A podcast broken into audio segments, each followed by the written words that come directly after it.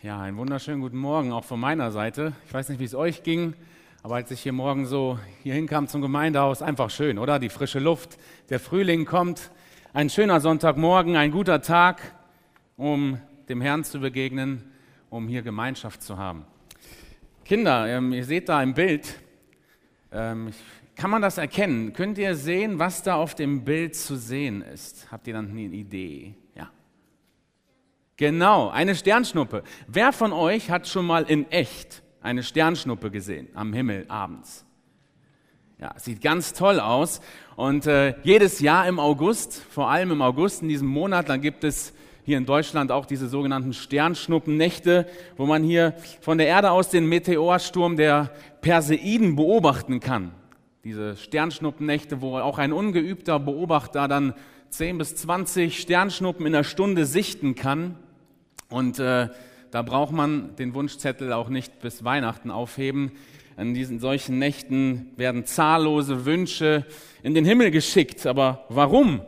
Naja, man sagt ja so, so sagt dieser Aberglaube, dass jede Sternschnuppe, die man sieht, und dann äußert man ganz still diesen Wunsch, und wenn man den auch keinen verrät, dann soll der wohl in Erfüllung gehen.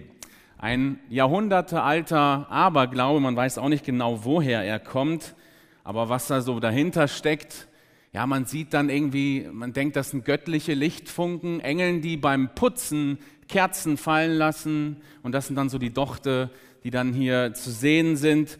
Und so denkt man, okay, man, man sehnt sich so nach diesem göttlichen Beistand, nach dem Schutzengel und äußert dann still seinen Wunsch. Was dieser Aberglaube zum Ausdruck bringt, ist etwas, was uns Menschen beschäftigt. Wir haben gern so ein Angebot, du hast einen Wunsch frei. Wünsch dir was. Ähm, was wäre deine Antwort heute Morgen auf so eine Frage? Wünsch dir was. Was ist dein Wunsch? Nun, wir sitzen hier mit Wünschen. Ich möchte aber heute dir sagen, du musst nicht auf die nächste Sternschnuppennacht warten. Ich möchte heute mit dir, mit uns zusammen hier über eine viel größere Begegnung sprechen als ein Aberglaube an eine Sternschnuppe. Deswegen möchte ich mein Thema so nennen heute, wenn du bei Gott einen Wunsch frei hast. Und wir wollen eine Gebetshaltung anschauen, die Gott gefällt. Ich möchte dich heute einladen, dein Gebetsleben, ja, dein Gespräch mit Gott nochmal auf den Prüfstand zu stellen, zu reflektieren und ich hoffe, dass du so im Laufe der Predigt vielleicht ein paar Aspekte für dein Gebetsleben mit aufnehmen kannst, für deine Gebetshaltung. Der Text kommt aus dem ersten Buch Könige, Kapitel 3, Verse 5 bis 15 und ähm, beinhaltet tatsächlich eine sehr bemerkenswerte, einzigartige Begegnung zwischen Gott und einem Menschen. Komm, wir lesen mal Vers 5. Dort heißt es direkt, in Gibeon erschien der Herr dem Salomo bei Nacht im Traum und Gott sprach, bitte, was ich dir geben soll. Wow, starkes Angebot, oder? Und das nicht von irgendjemandem, sondern von Gott höchstpersönlich. Bitte, was ich dir geben soll, wenn du bei Gott einen Wunsch frei hast. Erstens das Außergewöhnliche Angebot. Was ist hier überhaupt die Situation? In welchen Kontext spricht Gott hier hinein? Und er spricht zum König Salomo. Salomo ist der Sohn vom großen König David. Er ist gerade erst in die Fußstapfen seines Vaters getreten, steht also noch ganz am Anfang einer großen Aufgabe. Jetzt zu diesem Zeitpunkt ist aber sein Königtum schon gefestigt. Es wird immer fester ähm, Aufstände sind schon beseitigt worden. Und jetzt lesen wir eigentlich sozusagen das erste Mal von diesem persönlichen Kontakt zwischen Gott und Salomo. Sicherlich, Salomo hat den Herrn schon kennengelernt durch seine Erziehung. Auch in den Versen unmittelbar wird das deutlich, seine Beziehung zu Gott. Dort steht nämlich ausdrücklich, Salomo liebte den Herrn. Und interessant ist auch bei Salomos Geburt, etwas früher, wo sie berichtet wird, steht da so ein Nebensatz, und der Herr liebte Salomo. Ja. Also Salomo liebt den Herrn, das ist der Zusammenhang. Und im Vers vor diesem Angebot hat, hat er gerade mal eben tausend Opfer gebracht ähm, in Gibeon. Also er kommt gerade vom Gottesdienst mit tausend Opfern und Gott erscheint ihm hier. Gott zeigt sich ihm. Gott offenbart sich ihm. Die Initiative geht hier von Gott aus. Er sieht, dieser junge Mann hat eine große Herausforderung jetzt in seinem Leben und Gott begegnet ihm. Und hier möchte ich schon festhalten, es ist immer ein Beweis von Gottes Gnade, wenn er die Initiative ergreift, sich sichtbar macht, sich dem Menschen zeigt. Und diese Traumoffenbarung ist auch insofern besonders, als dass sie eine echte Unterhaltung beinhaltet, die stattfindet. Und Gott lädt ihn also mit den Worten ein, bitte, was ich dir geben soll. Ja, was für eine Einladung. Wie muss das in Salomos Ohren geklungen haben? Dieses Angebot ausgesprochen, nicht von seinem Vater David, der ihm jetzt nochmal so ein Erbe mitgibt oder so, sondern von Gott höchstpersönlich, dem alles gehört, der jeden Stern geschaffen hat und mit Namen kennt. Der Schöpfer des Universums, dem keine Macht, äh, dem keine Grenzen in seiner Macht gesetzt sind. Und ähm, diese Einladung sagt uns auch schon viel über Gott selbst aus über sein Wesen. Er geht zum Menschen, er macht den Schritt auf den Menschen und sagt, bitte mich. Er ist freigebig, er ist gütig. Und diesen Wesenszug Gottes, den sehen wir eigentlich durchweg in der Bibel. Ich möchte ein paar weitere Stellen anführen, einfach mal nacheinander lesen, wo wir sehen, dass Gott einlädt zum Bitten. Schauen wir mal an, Matthäus 7, Vers 7. Bittet, so wird euch gegeben. Sucht, so werdet ihr finden, klopft an, so wird euch aufgetan. Weiter, Matthäus 7, Vers 11. Wenn nun ihr, die ihr böse seid, euren Kindern gute Gaben zu geben versteht, wie viel mehr wird euer Vater im Himmel denen Gutes geben, die ihn bitten? Weiter, Markus 11, 24. Darum sage ich euch, alles, was auch immer ihr im Gebet erbittet, glaubt, dass ihr es empfangt, so wird es euch zuteil werden. Philippa 4, Vers 6. Sorgt euch um nichts, sondern in allem lasst durch Gebet und Flehen mit Danksagung eure Anliegen vor Gott kund werden. Hebräer 4, 16. Wir wollen also voll Zuversicht vor den Thron unseres gnädigen Gottes treten, damit er uns sein Erbarmen schenkt und uns seine Gnade erfahren lässt und wir zur rechten Zeit die Hilfe bekommen, die wir brauchen. Und jetzt hier im Text, bitte, was ich dir geben soll. Das ist unser Herr, das ist sein Wesenszug. Da ist so eine Familie, die gerade umziehen möchte. Und da ist der kleine Junge, der seinem Papa wirklich tatkräftig helfen will. Ja? Er schleppt einen Karton nach dem anderen. Und dann steht da dieser große Karton, den er noch, also so einen großen hat er heute noch nicht getragen. Und er geht an diesen Karton, sein Vater sieht das, okay, der Junge hat eine neue Herausforderung und beobachtet das einfach. Und der Kleine zieht und zerrt und kommt damit nicht klar und irgendwie ist so ein bisschen verzweifelt. Der Vater steht an der Seite, Junge, streng dich an, feuert ihn an. Und er zieht, es klappt nicht. Und Junge, du benutzt ja gar nicht deine ganze Kraft, streng dich mal an, los, gibst ja gar nicht alles. Und er, doch, Papa, und probiert, aber es schafft nicht. Junge, du benutzt ja gar nicht deine ganze Kraft. Und der Kleine setzt sich hin und weint. Was meinst du damit? Ich streng mich doch an. Junge, ich bin da. Du hast mich noch gar nicht gefragt. Du benutzt gar nicht deine ganze Kraft. Bitte mich doch. Ich helfe dir. Ich bin doch da. Lass uns das zusammenpacken. Du musst das nicht alleine stemmen. Bitte mich. So lädt Gott ein. Schau an, was für einen Gott du glauben darfst. Er hat sich dir geoffenbart. In erster Linie in seinem Wort, in der Schöpfung, vor allem durch Jesus Christus. Er lädt dich ein, zu ihm zu bitten. Bitte mich, lass dich heute von ihm einladen. Nun, was wird Salomo auf so ein Angebot antworten? Das brennt uns doch jetzt und ähm, das wollen wir jetzt mal anschauen, die Verse, erstmal den Vers 6. Wir sehen eine angemessene Antwort. Vers 6. Und Salomo sprach, du hast deinen Knecht, meinen Vater David, große Gnade erwiesen, wie er denn vor dir gewandelt ist in Wahrheit und Gerechtigkeit und aufrichtigem Herzen dir gegenüber. Und du hast ihm diese große Gnade bewahrt und ihm einen Sohn gegeben, der auf dem Thron sitzt, wie es an diesem Tag offenbar ist. Die angemessene Antwort von Salomo besteht jetzt zuerst einmal darin, dass er Gott und sein Handeln anerkennt.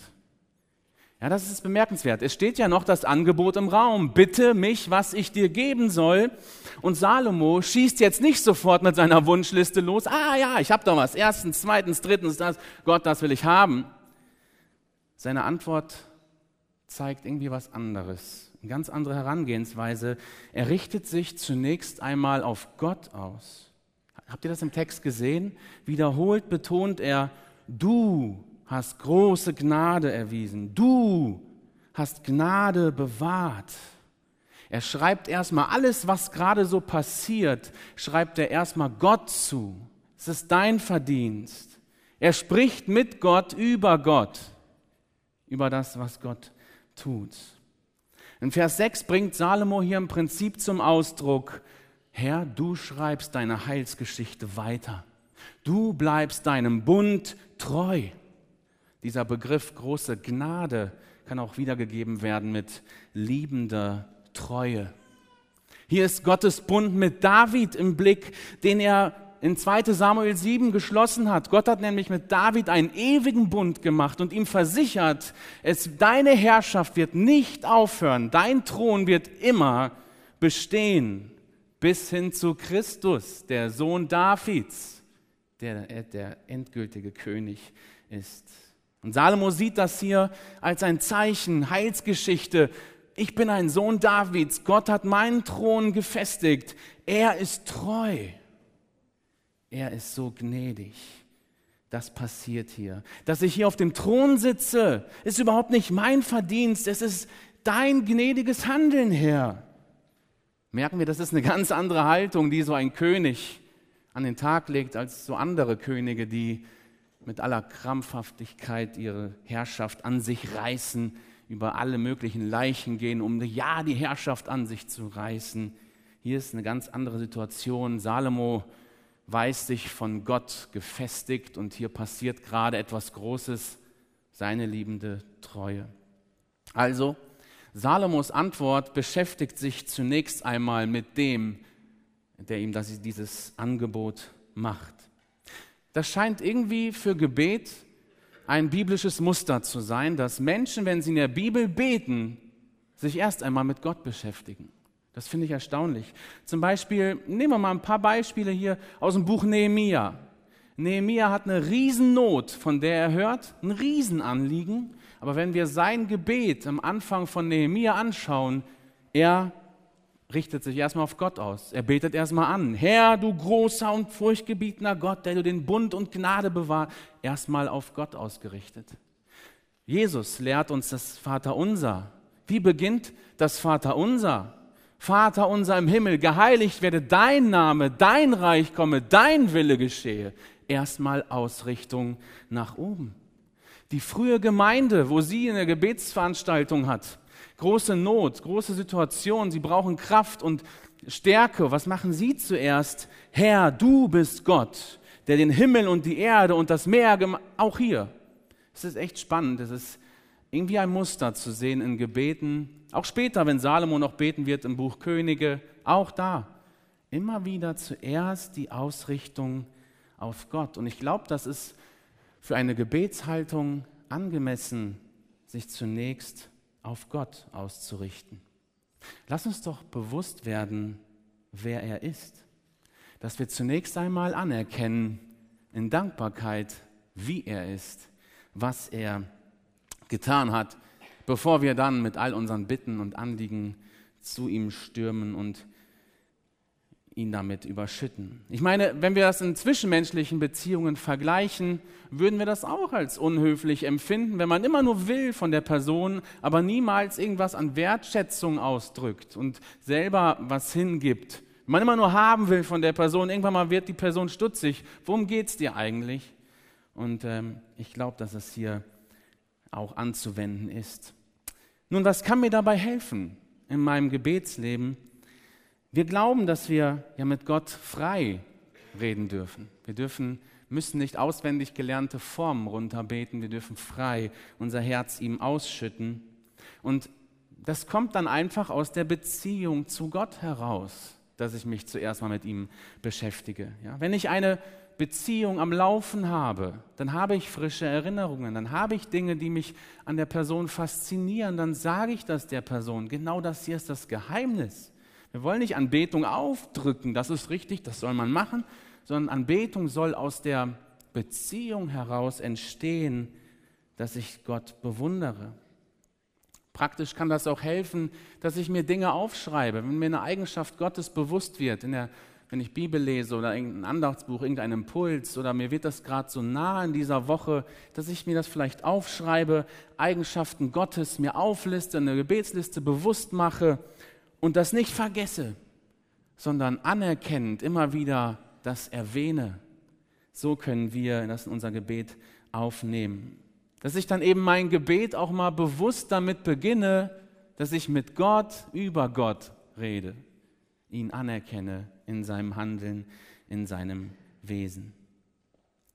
Salomo ist immer noch nicht bei seiner Bitte, wo er sich eben mit Gott und seinem Handeln beschäftigt hat, ordnet er jetzt seine eigene Person, seinen eigenen Stand vor Gott in diesen Kontext ein und er demütigt sich vor Gott.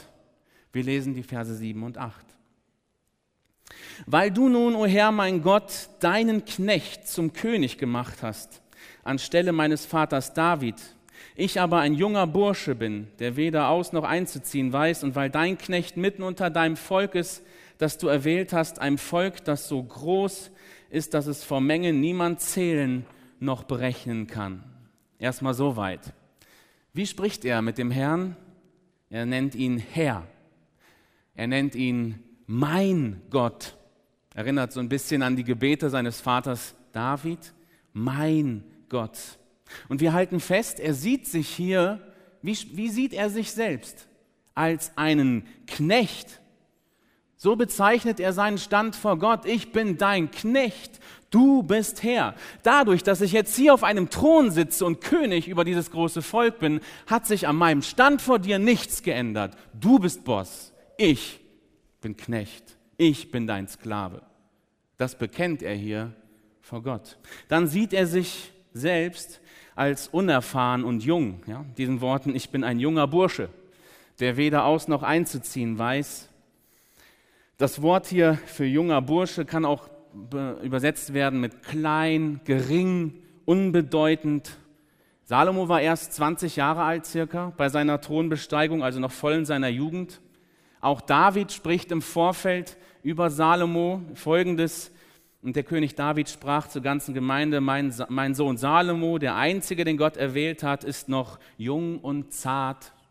Das Werk aber ist groß denn nicht für einen Menschen ist dieser Tempelbau bestimmt, sondern für den Herrn. Also auch andere beschreiben Salomo als noch jung, zart. Und er selbst ordnet sich natürlich da ein und sagt, ja, ich bin ein junger Bursche, ich habe keine Ahnung vom Aus- und Einziehen. Dieser Ausdruck Aus- und Einziehen ähm, ist vor allem auch in kriegerischem Kontext verwendet, aber so ganz allgemein auch als König vor dem Volk ziehen, diese Führungsaufgabe als Ganzes er fühlt sich damit überfordert und deswegen übersetzen auch andere Übersetzungen diesen Vers, ich bin noch viel zu jung und unerfahren und fühle mich dieser Aufgabe nicht gewachsen. Also, was halten wir fest? Salomo erkennt hier an, ich hab's nicht drauf, ich bin abhängig von dir, oh Gott.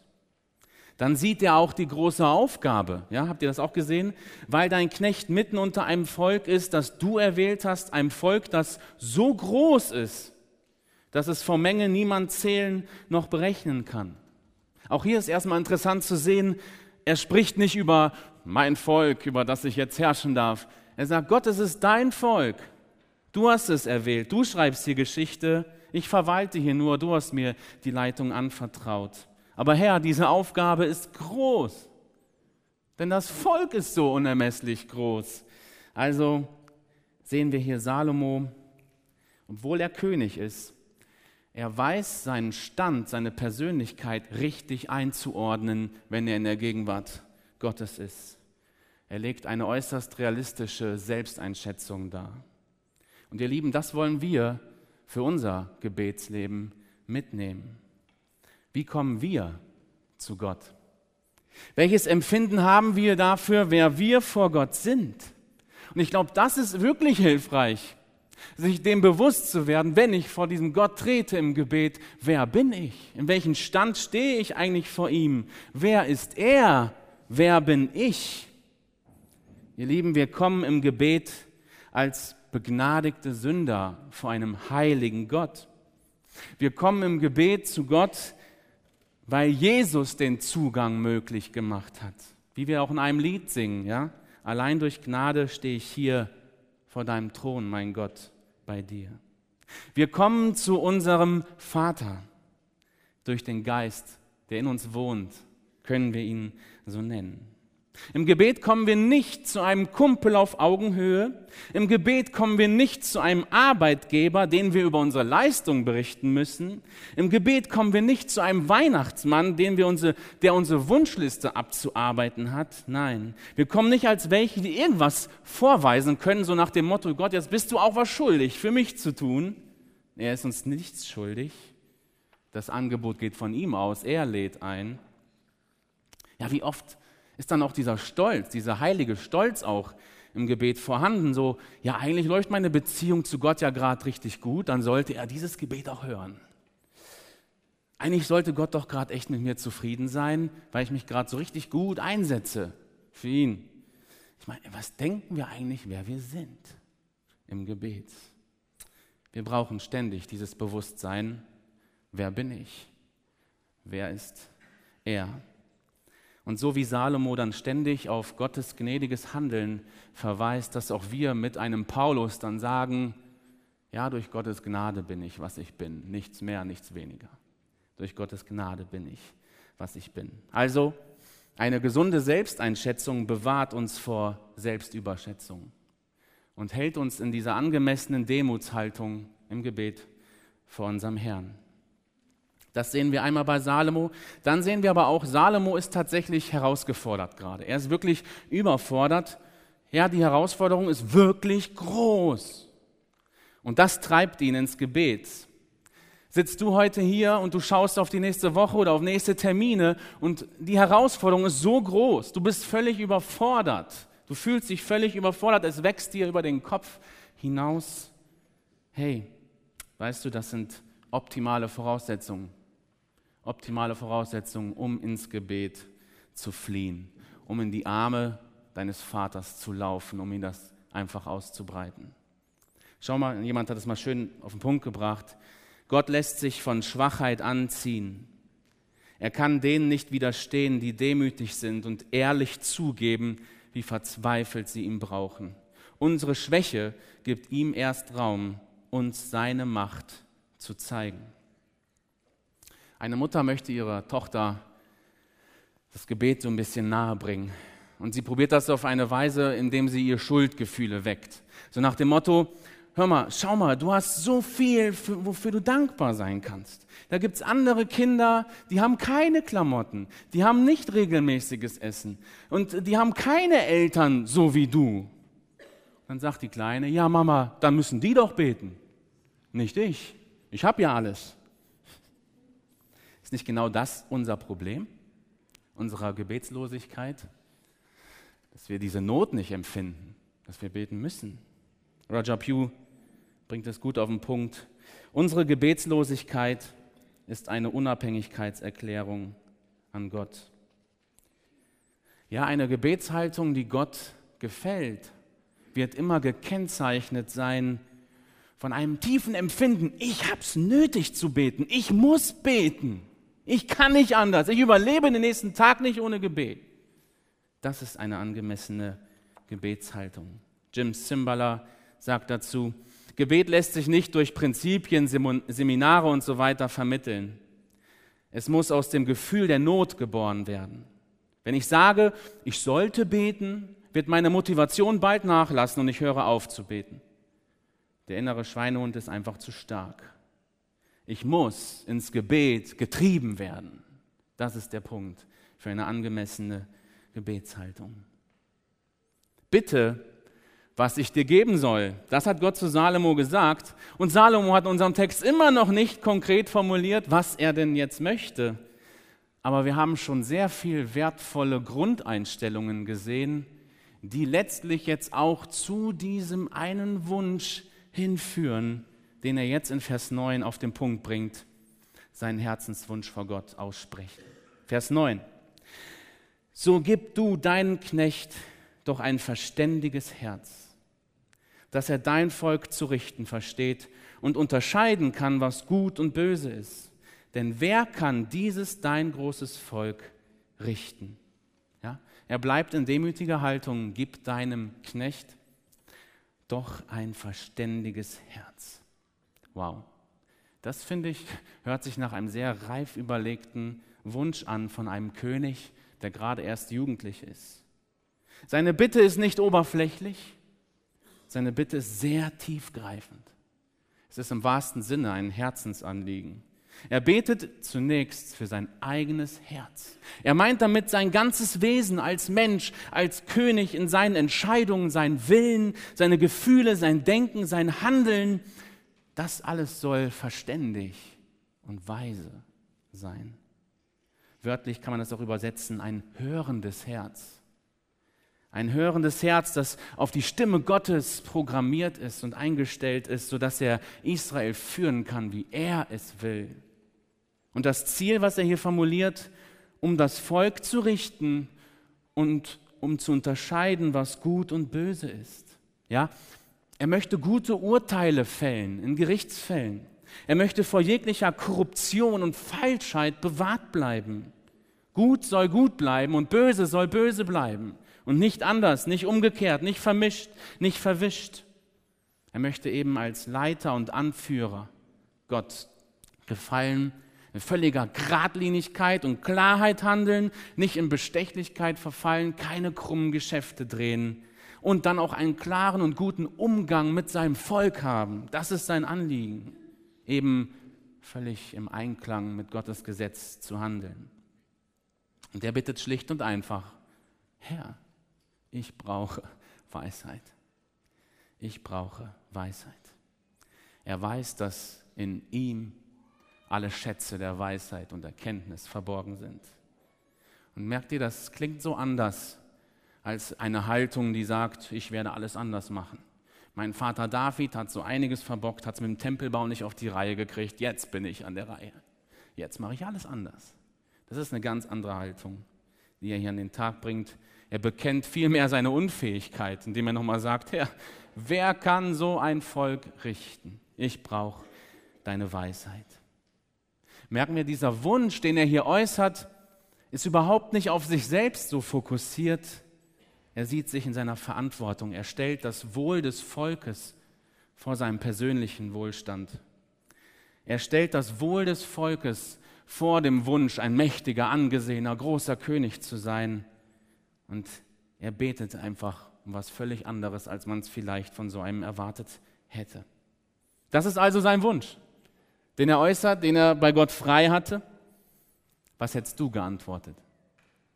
Was wäre dein Wunsch gewesen? Ich möchte dich mal einladen, auch jetzt mal kurz zu reflektieren, wofür bete ich eigentlich so? Was sage ich Gott in meinen Anliegen? Was treibt mich um, wenn ich bete? Ich habe uns mal ein Gebet mitgebracht. Es kommt aus dem Englischen, das sogenannte Wohlstandsgebet. Hört mal hin. Zur Ruhe gehe ich, knie nun am Bettenrand. Ich bete, Herr, behüt den Kontostand. Lass meine Aktien stetig steigen, möge mein Analyst viel Weisheit zeigen. Lass den Wein stets schmecken zum Genuss, mein Whirlpool sprudeln aus einem Guss. Herr, mach das Golfspiel bitte nicht zu hart und mein Sushi schmecken sanft und zart. Lass mein Smartphone weiter funktionieren und die Karriere mit dem Lebensstandard harmonieren. Lass den Kühlschrank voll mich stets begrüßen und meine Immobilie nicht an Wert einbüßen. Bitte lass das Fitnesscenter hier nicht schließen und meinen Geldmarkt stetig sprießen. Und sollte ich über Nacht auch pleite gehen, mögen Sie den Porsche nicht von mir nehmen. Wofür bete ich? Die Art, die Art unserer Wünsche zeigt doch, worauf wir fokussiert sind, oder? Sind meine Anliegen immer nur auf das Diesseits, immer nur auf das Materielle beschränkt? Oder habe ich auch die ganzen geistlichen Realitäten, diese, diese Ewigkeitsperspektive, die ja real ist, habe ich die auch vor Augen in meinem Gebet? Es ist bemerkenswert, Gebetsanliegen im Neuen Testament zu verfolgen. Wofür betet ein Paulus?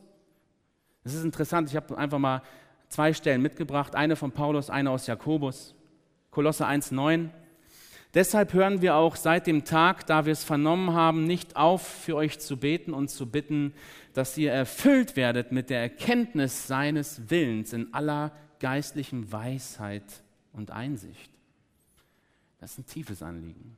Äh, Jakobus 1.5 lädt uns ein, wenn es jemand unter euch an Weisheit mangelt, so erbitte er sie von Gott, der allen gern und ohne Vorwurf gibt, so wird sie ihm gegeben werden. Ja, und so sehen wir, auch wir, ihr Lieben, sind ausdrücklich, herzlich eingeladen, Gott um Weisheit zu bitten, um ein verständiges, hörendes Herz zu bitten, weil wir das brauchen. Lass uns doch mehr um Weisheit beten, wenn es um unseren Auftrag hier in der Welt geht als Christen. Lass uns doch um Weisheit beten in Diskussionen, in Gesprächen mit nichtgläubigen Nachbarn oder Arbeitskollegen, wie wir uns da verhalten sollen. Lass uns doch mehr um Weisheit beten, dass wir Gelegenheiten noch mehr erkennen, wo wir ein Statement für Jesus setzen können. Lass uns doch mehr um Weisheit beten, wenn wir hier Gottes Wort verkündigen oder eine Bibelarbeit in Jungschatini Jugend oder eine Bibelgeschichte in der Kinderstunde vorbereiten. Lass uns doch um Weisheit beten, dass wir das richtig verstehen. Lass uns doch mehr um Weisheit beten, wie wir als Ehemänner unseren Ehefrauen uns angemessen verhalten und umgekehrt wie wir unser Familienleben gestalten und Kinder erziehen. Lass uns doch mehr um Weisheit beten, wie wir genau diesen Tag verbringen, unsere Zeit heute einteilen. Lass uns doch mehr um Weisheit beten, um Prioritäten richtig zu setzen, um zu sehen, worauf kommt es wirklich an. Lass uns doch mehr um Weisheit beten in Fragen der Partnerwahl, wie ich meine Beziehung in Vorbereitung auf die Ehe führe. Lass uns doch mehr um Weisheit beten, wie ich mich in diesem Konflikt hier, in dieser Krise verhalten soll. Lass uns doch mehr um Weisheit beten, wie wir Frieden stiften können. Lass uns doch mehr um Weisheit beten, wie wir noch besser gegen unsere Gewohnheitssünde kämpfen, um ihr nicht ständig zu erliegen. Lass uns doch mehr um Weisheit beten vor den nächsten beruflichen, schulischen oder sonstigen Herausforderungen und, und, und. Ihr merkt, wir haben eine ganze Menge zu beten, oder? Wir haben eine ganze Menge zu beten. Und die Frage ist, bin ich bereit, das anzuerkennen? Bin ich bereit, das zu sehen, dass ich die Weisheit nicht mit Löffeln gefressen habe? Ich brauche sie von oben, in jedem Schritt. Ja, und das allererste, was du brauchst, ist überhaupt ein reines Herz. Dass du die größte Weisheit selbst anerkennst, Jesus Christus. Dass er dir deine Sünden vergibt. Und daraus folgt dann alles andere. Ich möchte in diesem Punkt hier auf keinen Fall dieses, diesen Eindruck entstehen lassen, dass wir jetzt anfangen zu grübeln, hm, ist dieses Anliegen geistlich genug? Kann ich das hier jetzt sagen? Oh nein, das wäre unbiblisch. Es gibt genug andere Stellen, die uns einladen, mit jedem Anliegen, möglichen Anliegen zum Herrn zu kommen. Was ich hiermit erzielen wollte, ist zu zeigen, vielleicht haben wir eine Schlagseite. Ja, vielleicht sollten wir auf dieser Seite wieder mehr aufbauen, in den geistlichen Realitäten uns auch bewegen und diese Anliegen auch hochheben. Das war der Punkt, den ich hier machen wollte. Wir nehmen nichts auf der einen Seite weg, wir bauen die andere Seite auf und richten uns entsprechend im Gebet aus. Und hier ist die Einladung, wie wäre es mal konkret in meiner Bibellese aufmerksam zu sein, wofür beten so die Menschen in der Bibel? Woraus kann ich vielleicht hier ein konkretes Gebet aus der Bibel ableiten, ein konkretes Anliegen, das ich für mich beten sollte? So können wir es auch konkret machen, um in unserer Art und Weise, wie wir bitten, voranzukommen. Nun, Salomo hat diesen Wunsch auf den Punkt gebracht, den Gott ihn eingeladen hat. Wie reagiert Gott jetzt darauf? Wir sehen eine göttliche Bestätigung. Verse 10 bis 12. Und es war dem Herrn wohlgefällig, dass Salomo um dies bat.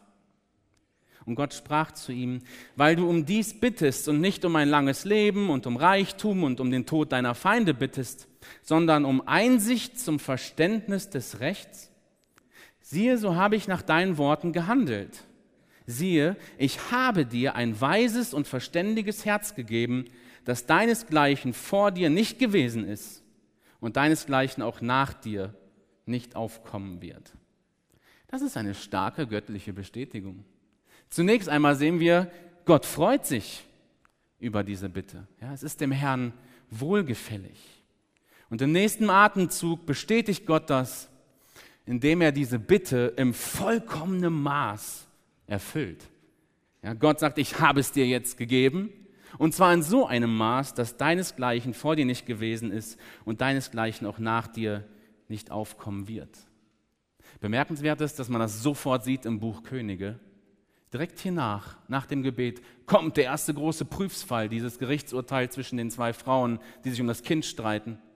Und Salomo fällt so ein weises Urteil und es kommt dann die Bestätigung vom Verfasser, denn sie sahen, dass die Weisheit Gottes in seinem Herzen war, um Recht zu schaffen. Später in Kapitel 5 direkt, Gott gab Salomo Weisheit, sehr viel Verstand und Weite des Herzens wie der Sand am Meer, das am Meeresufer liegt. Es wird ständig bestätigt, wie weise es ist und wird darauf zurückgeführt, auf diese Begegnung mit Gott, dass es vom Herrn kommt, weil er gebeten hat. Und es ist bemerkenswert, wie seine Weisheit weltweit bekannt wird. Da kommen dann ausländische Könige, ihn zu besuchen, wollen von ihm lernen, sitzen da und sind einfach nur erstaunt. Gott wird Salomo dazu gebrauchen, das Buch Sprüche, Prediger und Hohelied zu schreiben und auch in den Psalmen etwas zu schreiben. All das ist auf diese Begegnung mit Gott, auf diesen Wunsch zurückzuführen. Und letztlich wird seine große Weisheit dann auch ein Bild auf den anderen Sohn Davids, auf Jesus Christus, der die Weisheit in Person ist. Das ist erstaunlich. Gott erfüllt die Bitte im vollkommenen Maß. Ja, und dann lesen wir weiter, Vers 13 und 14. Dazu, dazu habe ich dir auch gegeben, was du nicht erbeten hast. Reichtum und Ehre, so dass deinesgleichen nicht sein soll unter den Königen dein ganzes Leben lang. Und wenn du in meinen Wegen wandeln wirst, dass du meine Satzungen und Gebote befolgst, wie dein Vater David gewandelt ist, so will ich dir ein langes Leben geben. Die Bestätigung setzt noch einen drauf. Er gibt noch mehr als überhaupt erbeten. Gott bestätigt so eine Gebetshaltung. Gott mag so eine Gebetshaltung. Und äh, Gott bestätigt, Salomo hat die richtigen Prioritäten gesetzt und belohnt ihn einfach, indem er die anderen Dinge nochmal so on top drauf packt. Ja, die Art und Weise, wie Gott hier handelt, wie Gott das hier bestätigt, lässt uns auch wieder auf ihn schauen, wie groß und gütig und freigebig Gott ist. Spurgeon hat das mal so illustriert. Die, die, Hundebesitzer unter uns werden das jetzt vielleicht besser verstehen. Ich bin kein Hundebesitzer, aber ähm, stell dir vor, du sitzt an deinem Tisch und isst gerade dein, dein Mittag und dann kommt dein Hund hier rangelaufen und was machst du? Ja, du gibst ihn dann in so ein Stück vom Knochen, schmeißt mal eben runter. Es sind mal so die Kleinigkeiten und für den Hund ist das so völlig okay. Ja, er weiß, ich krieg dann halt so die, die, diese Reste und mal so einen Snack. Und jetzt stell dir aber vor, was würde passieren, wenn du einfach mal so einen fetten Braten aus dem Ofen neben diesen Napf stellst? Was würde ein gut erzogener Hund machen, der das so nicht kennt von vorher? Er wird dahin gehen und wird wahrscheinlich erstmal so ein bisschen zögern. Das kann doch jetzt nicht für mich sein. Ich bin doch mit dem anderen voll okay. Aber dann muss das Herrchen ihm vergewissern, ja doch, das ist für dich. Spurgeon beschreibt das so. Manchmal sind wir wie dieser Hund, der dann so völlig überrascht und erstaunt ist. Gott, ich habe nur um einen Knochen gebeten und du gibst mir einen Braten. So ist Gott. Das ist erstaunlich und das ist auch eine, ein, ein Wesenszug Gottes und ein Prinzip, was wir auch in Epheser 3, Vers 20 sehen. Ihm, der mit seiner, Überschwäng, mit seiner unerschöpflichen Kraft in uns am Werk ist und unendlich viel mehr zu tun vermag, als wir bitten oder begreifen können. Das finde ich ist ein sehr spannender Vers über das Gebet. Es zeigt, es ist nicht an mein Gebet an sich gebunden, was passiert, sondern an dem, zu dem ich bete. Weil er antwortet über mein Anliegen hinaus. Über mein Bitten und Verstehen kann er hinaus wirken. Ich bin doch immer begrenzt, oder? In meinem Gebet. Ich habe immer nur eine gewisse Sichtweise für diese Situation und kann es Gott einfach nur so ausschütten. Aber er hat doch den viel größeren Überblick und kann über das Bitten und Verstehen hinaus tun und Dinge in die Wege leiten, die ich so noch nicht gesehen hätte als ich das Anliegen formuliert habe. Ja, wir wussten nicht, was wir beten sollen, aber Gottes Antwort geht dann immer viel weiter und viel besser. Er schmunzelt vielleicht manchmal bei unserem Anliegen und sagt, mein liebes Kind, ich kann noch viel mehr tun, als du mir zutraust. Ich kann Auferstehung. Ich rufe dort, wo nichts ist und es ist da. Und so ist unser Herr. Er nimmt dann aber unser Gebet, so wie es ist, und handelt dann in seiner Kraft über unser Bitten und Verstehen hinaus. Das ist doch eine Motivation zum Beten, oder? Wusstest du, dass Gott mit Dingen in deinem Leben arbeiten will, wenn du ihn einfach auch mal darum bittest? Jemand hat mal eine interessante Vorstellung zum Ausdruck gebracht.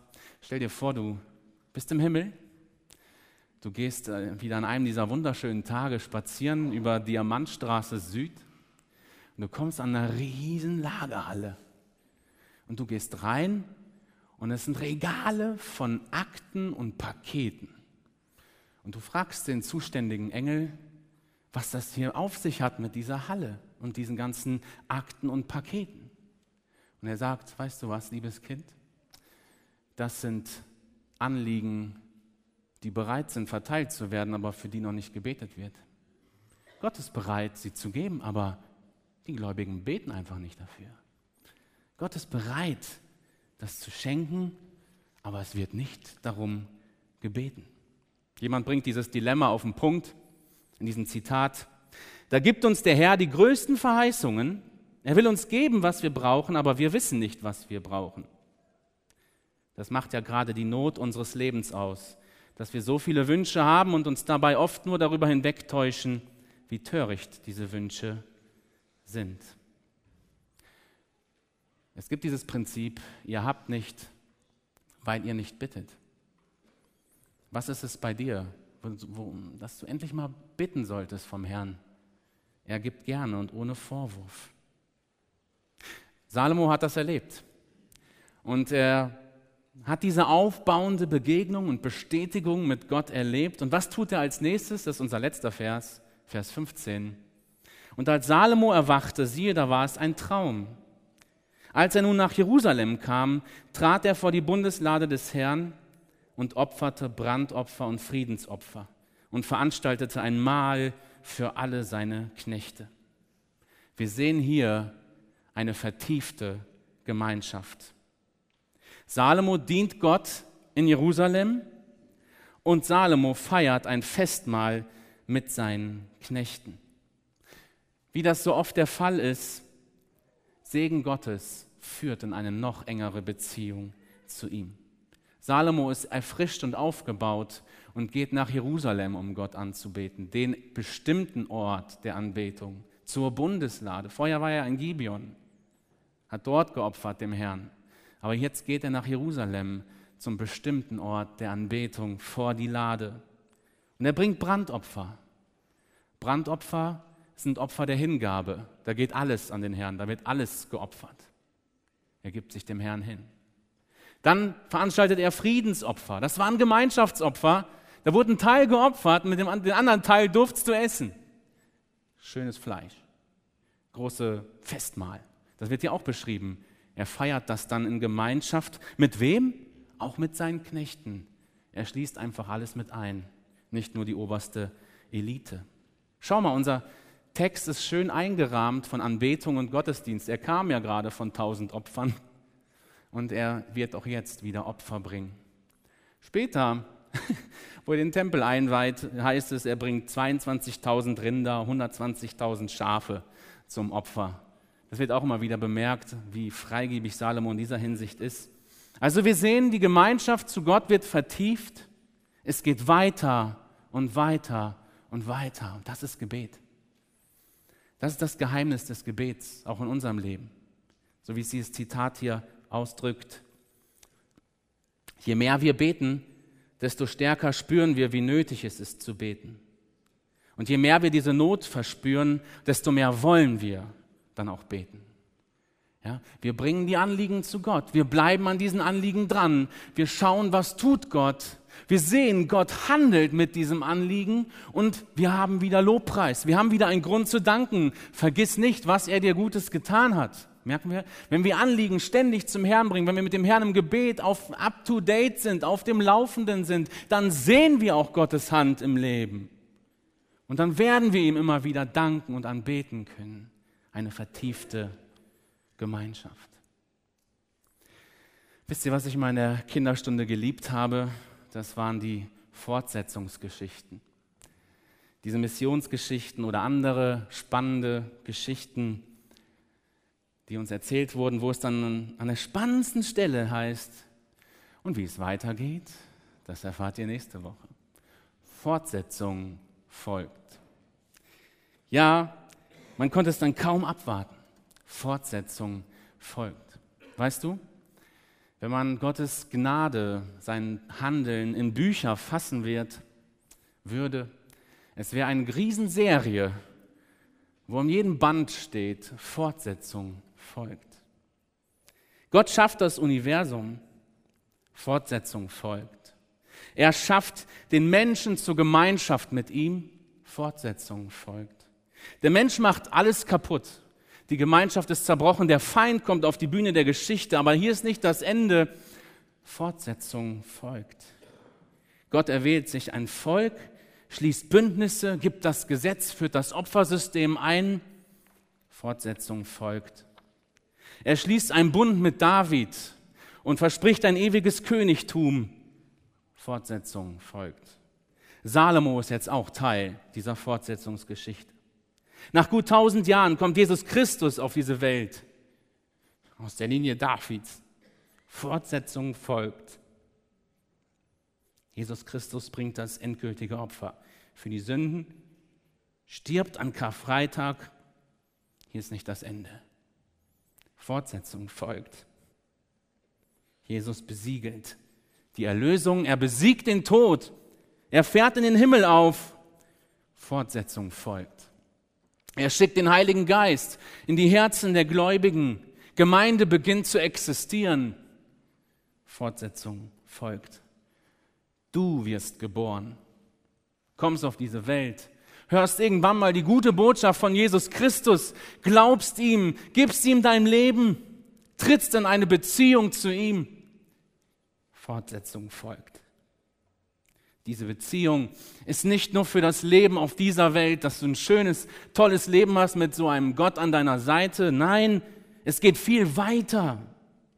Wenn dein Leben hier einmal zu Ende ist und Jesus wiederkommt als König, Fortsetzung folgt in alle Ewigkeit bei ihm. Was für eine Geschichte. Was für eine Geschichte. Was für ein Gott in dem du Gemeinschaft haben darfst. Schau, Jesus Christus ist der Schlüssel zu allem. In ihm liegen alle Schätze der Weisheit und Erkenntnis. Und deshalb wünsche ich dir, wenn du einen Wunsch bei Gott frei hast, möge es der Herr Jesus Christus selbst sein, der dein Herz umhertreibt und bewegt. Amen.